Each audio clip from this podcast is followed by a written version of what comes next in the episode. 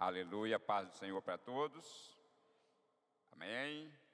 Amados, nós vamos abrir as nossas Bíblias no livro de Atos, no capítulo 3, versos 1 a 10. Nós vamos ter aqui postado aqui está na versão King James.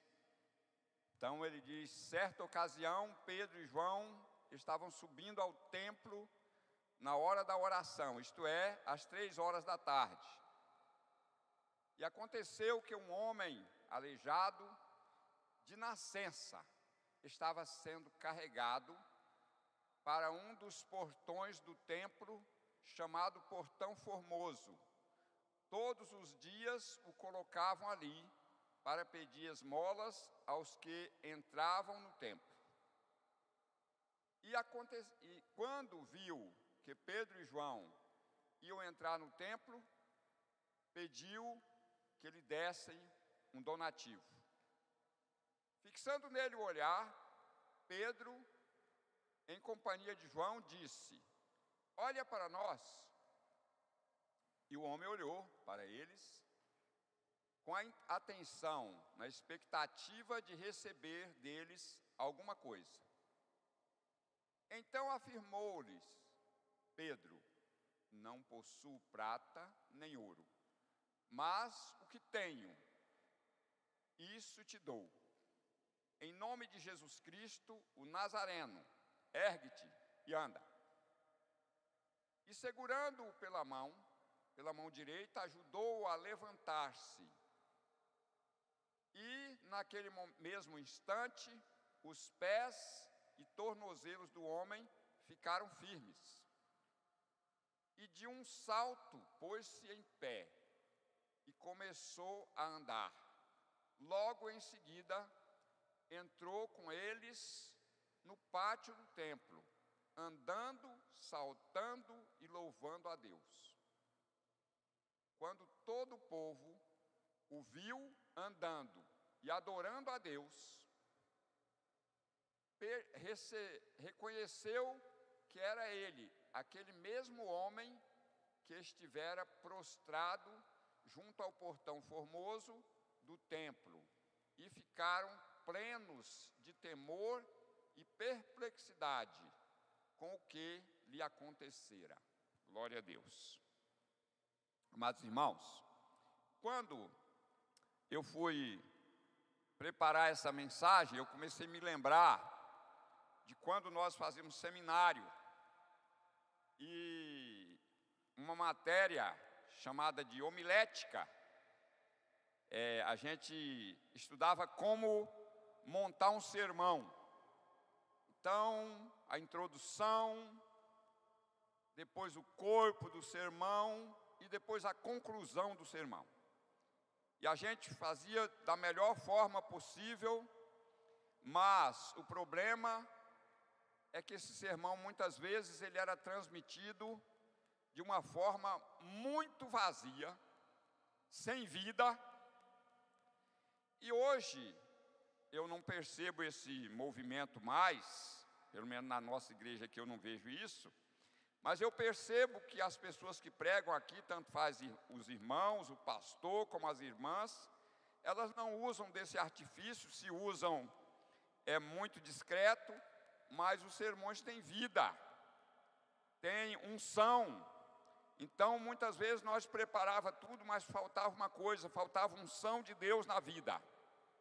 E como que nós vemos aí? Eu, eu enxerguei esse sermão como a segunda pregação do apóstolo Pedro, a segunda pregação de fé que ele fez, porque na realidade a igreja estava começando.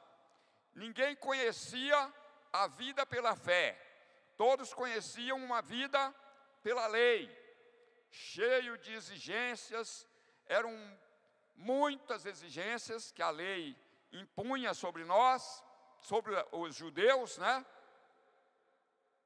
E que muitas delas era insuportável. É tanto que Pedro falou isso aí para os judeus lá no livro de Atos. Ele vai dizer assim lá na frente, né? Irmãos, como que nós vamos que vocês querem impor isso sobre nós, que nem nós nem nossos pais suportaram isso aí. era muito difícil. Bom, então ninguém conhecia esse assunto, mas eu vi esse texto, do versículo 1 ao versículo 10, como uma introdução de um sermão. Quando era como se Pedro estivesse pregando sobre a fé, mas a fé visível, que acontecia na hora, fato. E contra fato não há argumentos. Então, quando Pedro entrou no templo, ele fez um, a partir do verso 11, ele começou a pregar. E ele começou a pregar exatamente aquilo que tinha acontecido. Porque ele percebeu que as pessoas ficaram perplexas, vendo um homem coxo de nascença, que esse texto fala, essa tradução fala, é aleijado, mas na realidade ele é, na maioria das versões, é tido como um coxo. Um homem que nasceu aleijado dos pés e não conseguia andar, mas agora esse homem andava e pulava e louvava a Deus. Então ele tinha três reações que ele não conhecia ali surgiram na vida daquele homem. Surgiu adoração a Deus, a alegria que com, aparecia através dos saltos e andando. E aonde Pedro e João iam, ele estava junto. Isso chamou a atenção das pessoas que estavam dentro do templo. Mas irmãos, na realidade, essa introdução ela foi aconteceu de uma forma tremenda porque foi isso foi um grande milagre. Um grande milagre que aconteceu era como se Deus estivesse falando assim: a partir de agora, as coisas mudaram. A partir de agora, as mensagens terão vida. Eu me lembro que quando Jesus pregava, e as pessoas diz que ficava admirada porque notava o seguinte: Jesus prega com autoridade. Autoridade pode ser traduzida por unção. Uma vida cheia de unção prega com autoridade. E no Evangelho de João, no capítulo 15, o verso 7, Jesus fala assim: Se vós estiverdes em mim e as minhas palavras estiverem em vós, pode pedir o que quiser e vos será feito. E ali Pedro estava crendo. Jesus falou assim: Eu vou fazer isso agora. E quando ele falou assim, em nome de Jesus Cristo, Nazareno, levanta e anda. E ele pegou aquele homem pela mão direita e aquele homem se levantou e deu um pulo e começou a andar. Pela primeira vez, aquele homem acessou o templo, ele conseguiu entrar, mas ele estava fora de si, tomado pela alegria. Agora aquele homem sabia quem era Deus de verdade. Até então ele conhecia um Deus de letras, de palavras, mas que não tinha vida, que ninguém mostrava nada. E agora ele estava vendo que ele estava andando porque um, um milagre aconteceu na sua vida. E esse milagre, meus irmãos, ele provocou um grande sermão de fé. E eu disse que é o segundo sermão de Pedro sobre fé. Porque o primeiro sermão é em Atos capítulo 2, quando Pedro pregou e 3 mil pessoas se converteram. E aqui nesse sermão, apesar da truculência do, dos, dos religiosos, quase 5 mil pessoas se converteram. Ou seja, sem fé, a Bíblia diz assim que é impossível agradar a Deus. Então, muitas vezes, meus irmãos, como que eu demonstro a minha fé? É só na pregação? Não, eu demonstro a minha fé através de atos que eu executo para o Senhor. Eu me disponho a fazer as coisas para Deus, porque eu creio que o Senhor vai agir através das minhas reações. Então, Pedro e João ali, eles chamaram a atenção de todas aquelas pessoas, uma multidão de pessoas que estavam no templo, quando ouviram aquele barulho, vendo um homem que todo mundo tinha visto ele lá, porque todo dia traziam ele e colocavam na porta do templo, chamada Formosa, ou no, ou no portão chamado Formoso, como diz essa tradução. Agora esse homem nunca mais voltaria para aquele lugar, nunca mais ele dependeria de mãos ao carregarem. Agora ele era um homem livre. Bom, mas será que esse fato é um fato isolado que aconteceu por acaso para que a fé fosse introduzida no meio do povo de Israel? Não, meus irmãos. T.L. Osborne, ele, um pastor, um homem muito culto, um doutor americano, ele conta como Deus o usava em milagres. Ele chegou na África, numa cidade, e ele começou a pregar. E na hora que ele chegou o momento da oração, ele orou para que o Senhor curasse. E aconteceu entre muitos milagres. Um chamou a atenção de todo mundo. Porque tinha uma mulher ali, cega de nascença, só que com um, uma particularidade. Aquela mulher, ela não tinha nenhum sinal dos olhos. Era um rosto que não tinha olhos, mas não tinha também o lugar dos olhos. E aquela mulher, Deus criou tudo ali, foi uma coisa nova. Aquela mulher começou a enxergar e ela, aquela mulher, ela entrou num, num, num, num estado de choque, ela saiu correndo. E o seu marido teve que sair correndo atrás dela até conseguir pegar para trazer, porque as pessoas que recebiam o milagre vinham testemunhar. E aí puderam ver por que, que aquela mulher ficou naquela situação. Porque ela não tinha a mínima perspectiva de enxergar. E agora Deus criou os olhos. Deus criou a abertura dos olhos e criou os olhos, apareceu tudo. Irmãos, como que eu posso entender isso? Eu só posso entender que é fé na prática. Quando eu prego e faço aquilo que eu acredito que Deus vai fazer, porque quem faz é Ele, tá? E o meu problema é importante chamar a atenção, voltar um pouquinho nesse texto, para dizer o seguinte: aquele homem estava perto do templo, porque foi levado por pessoas para ser colocado ali. O templo estava cheio de pessoas, mas nunca, até aquele dia, ninguém chegou naquele homem e o levou para dentro do templo. Porque ninguém acreditava que Deus era capaz, ou seja, eu creio em Deus.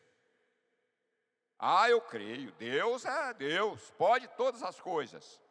Mas na hora de colocar a palavra da fé em prática, a igreja não pode ver isso aí, porque eu não creio.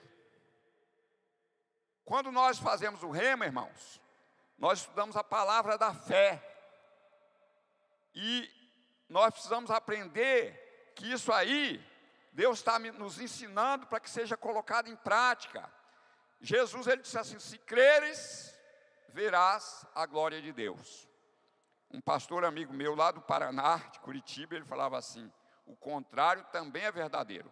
Se não creres, não verás a glória de Deus. Então, as pessoas que nós estamos citando aqui fora da Bíblia, no caso dele Osborne, né?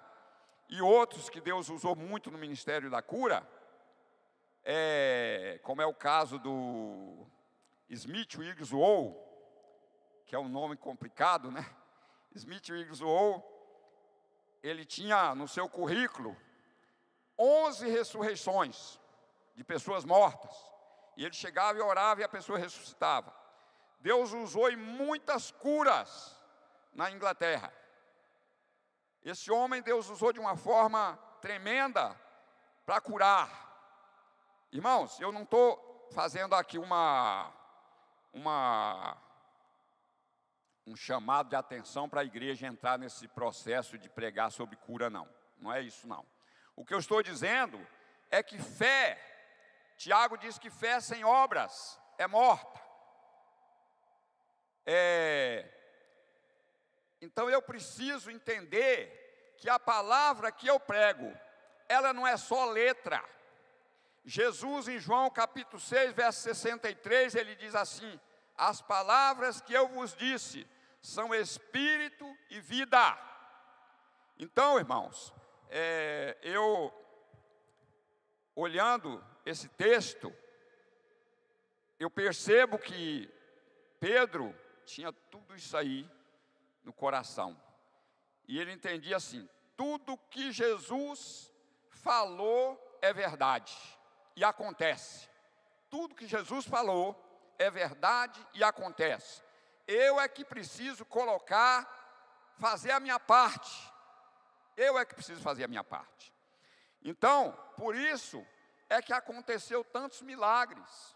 Irmãos, Pedro estava em outro lugar e foi chamado para a cidade de Jope, né? E lá tinha uma mulher que tinha morrido. Essa mulher chamava-se Dorcas, né? Era Dorcas, um, um, um, idioma, e no outro era Tabita, né?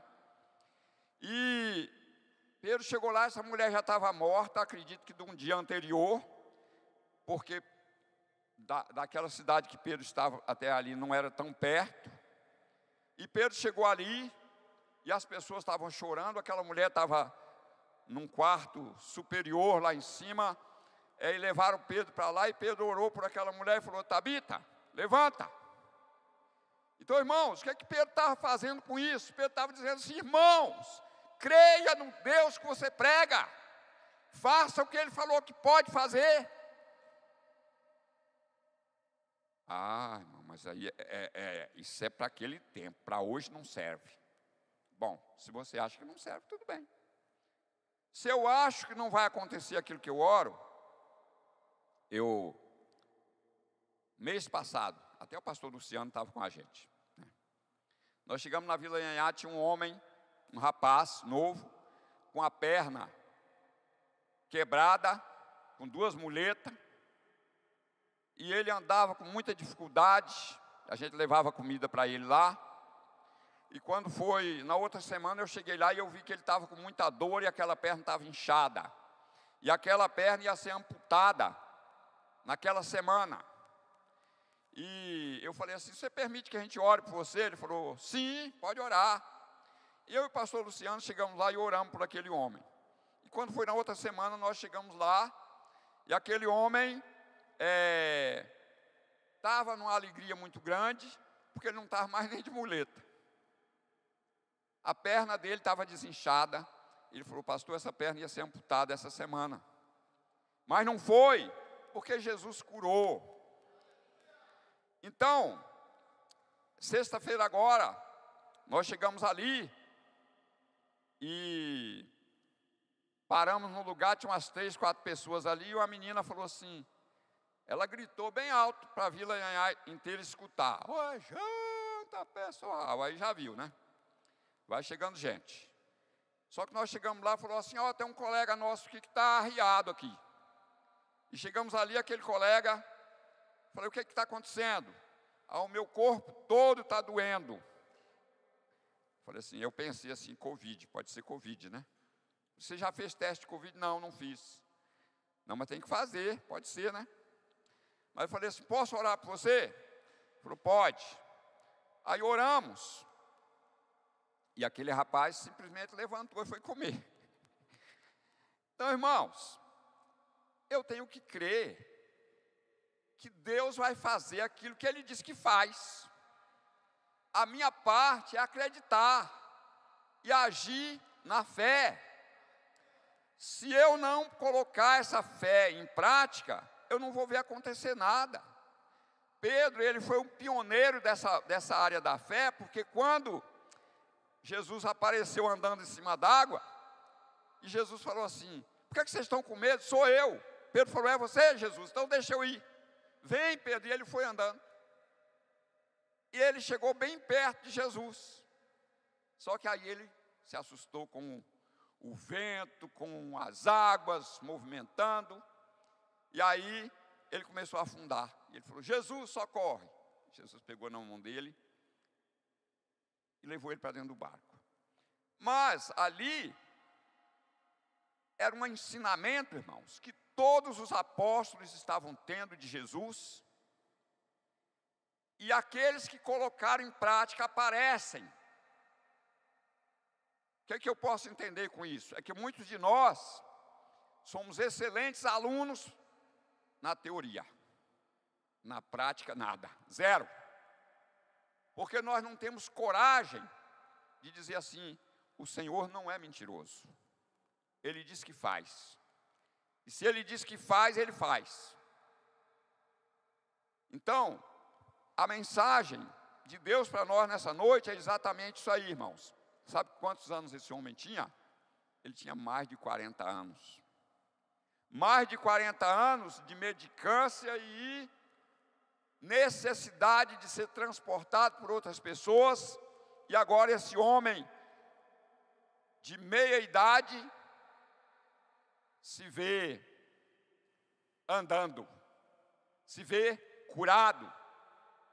É, em Lucas, no capítulo 18, nós temos um outro texto, aí no caso foi Jesus, que vai passando e vê aquele, o cego está lá sentado, e aquele cego começou a ouvir aquele movimento, falou: O que é está acontecendo aí?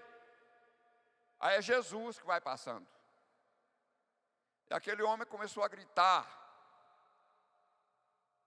Jesus, filho de Davi, tem misericórdia de mim. As pessoas falaram: cala a boca. Jesus está com hora marcada em Jericó, ele precisa chegar lá, ele não vai. Não, a agenda de Jesus está disponível, irmãos. E aí Jesus chama aquele homem. E ele vem, Jesus pergunta: o que, é que você quer? Eu quero enxergar, Jesus. O que eu quero é ver. Então veja, a sua fé te curou. Aquele homem foi curado. E começou, e a prova maior de que ele foi curado é que ele seguiu a Jesus. Ele agora não era mais cego. E aí, cego tem dois sentidos: é o sentido físico e o sentido espiritual. Quando a pessoa consegue enxergar, ele consegue enxergar Jesus. Cego muitas vezes fica dentro da igreja, sentado nos bancos, olhando o celular, mas não consegue ver Jesus. E muitas vezes, irmãos, eu posso estar nessa condição. Isso é terrível. Isso é chocante para quem vive dizendo que vive pela fé. Então nós precisamos prestar atenção naquilo que eu leio na Bíblia. Eu leio no Novo Testamento, Jesus começou fazendo milagres. Milagres. Eu me lembro que Gerhard Bank, né, um missionário alemão, ele chegou num país da Europa, foi na Áustria, e ele foi pregar e tinha uma mulher tetraplégica numa, numa maca ali. E ele falou assim: Olha, Deus vai fazer muitos milagres essa noite, inclusive essa mulher vai andar. E ele disse assim: Eu, fiquei, eu me assustei quando eu percebi que não houve um, um aleluia, um glória a Deus, porque ninguém acreditava. E ele falou assim: Deus, e agora o que, é que eu faço? Se as pessoas não creem. Deus falou assim: haja na sua fé. E ele orou e aquela mulher se levantou. Aí quando aquela mulher se levantou, aí começou, glória a Deus, aleluia. Então, irmãos, o nome do Senhor para ser engrandecido, exaltado, eu preciso tomar atitude porque o Senhor é digno de todo culto, de toda adoração, de todo louvor. Mas muitas vezes eu chego aqui e nem na hora do louvor eu estou cantando. Porque não há motivação espiritual dentro de mim para fazer isso, para cantar louvores. Às vezes eu não vim cultuar a Deus. Eu já falei que muitos de nós, às vezes, liga para o amigo: olha, eu preciso falar com você, meu irmão, preciso falar com você. Ah, então tá bom. A gente se encontra na igreja, a gente conversa. Por isso que muitas vezes a gente fica conversando e ouvindo a conversa dentro da igreja. Quando eu era crente mais novo, eu era muito chato. E eu fazia assim: se uma pessoa sentasse perto de mim e começasse a conversar, eu saía do lugar. Eu não queria que ninguém conversasse comigo, porque eu não vim na igreja para conversar. Eu vim para adorar a Deus. Então, irmãos, são costumes que nós desenvolvemos ao longo da vida cristã que pode melhorar ou pode piorar a nossa vida cristã, a nossa fé, a nossa igreja. Então eu preciso entender isso. Eu preciso colocar em prática a minha fé. E colocar a fé em prática é ver acontecer aquilo que a palavra da fé diz que acontece. Se não, meus irmãos, eu vou ser apenas mais um formado. Irmão, formado. Eu estava num, em Manaus, na minha igreja, e chegou uma pessoa, e essa pessoa era mestrado, tinha acabado de fazer o mestrado em teologia. Então, essa pessoa, não, nós não podemos perder de ouvir essa pessoa. Irmãos, não saiu nada.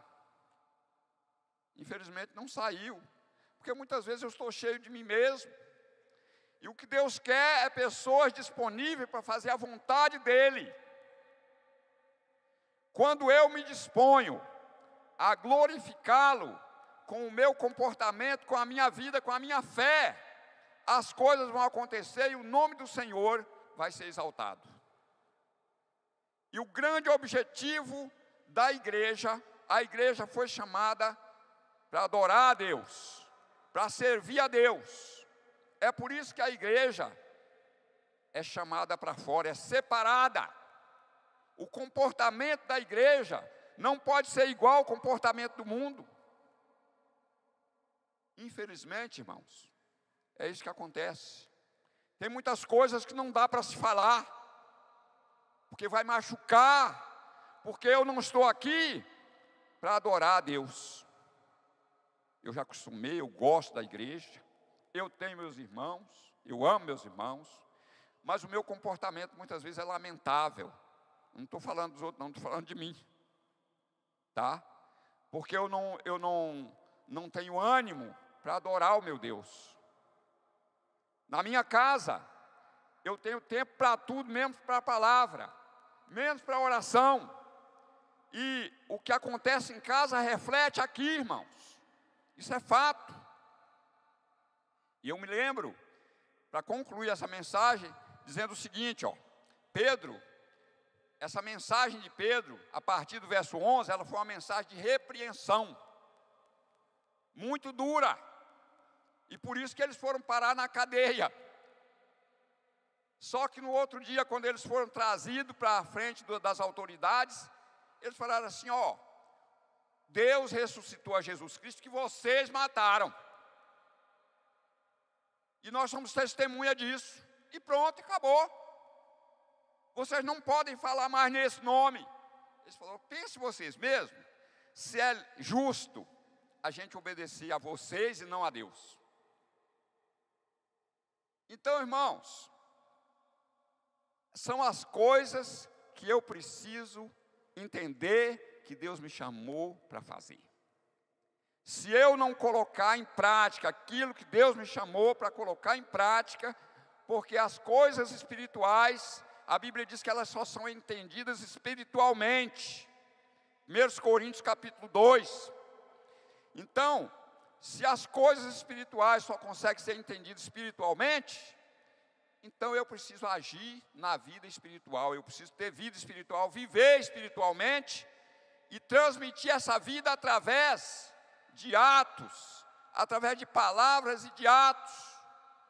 Se não, irmãos,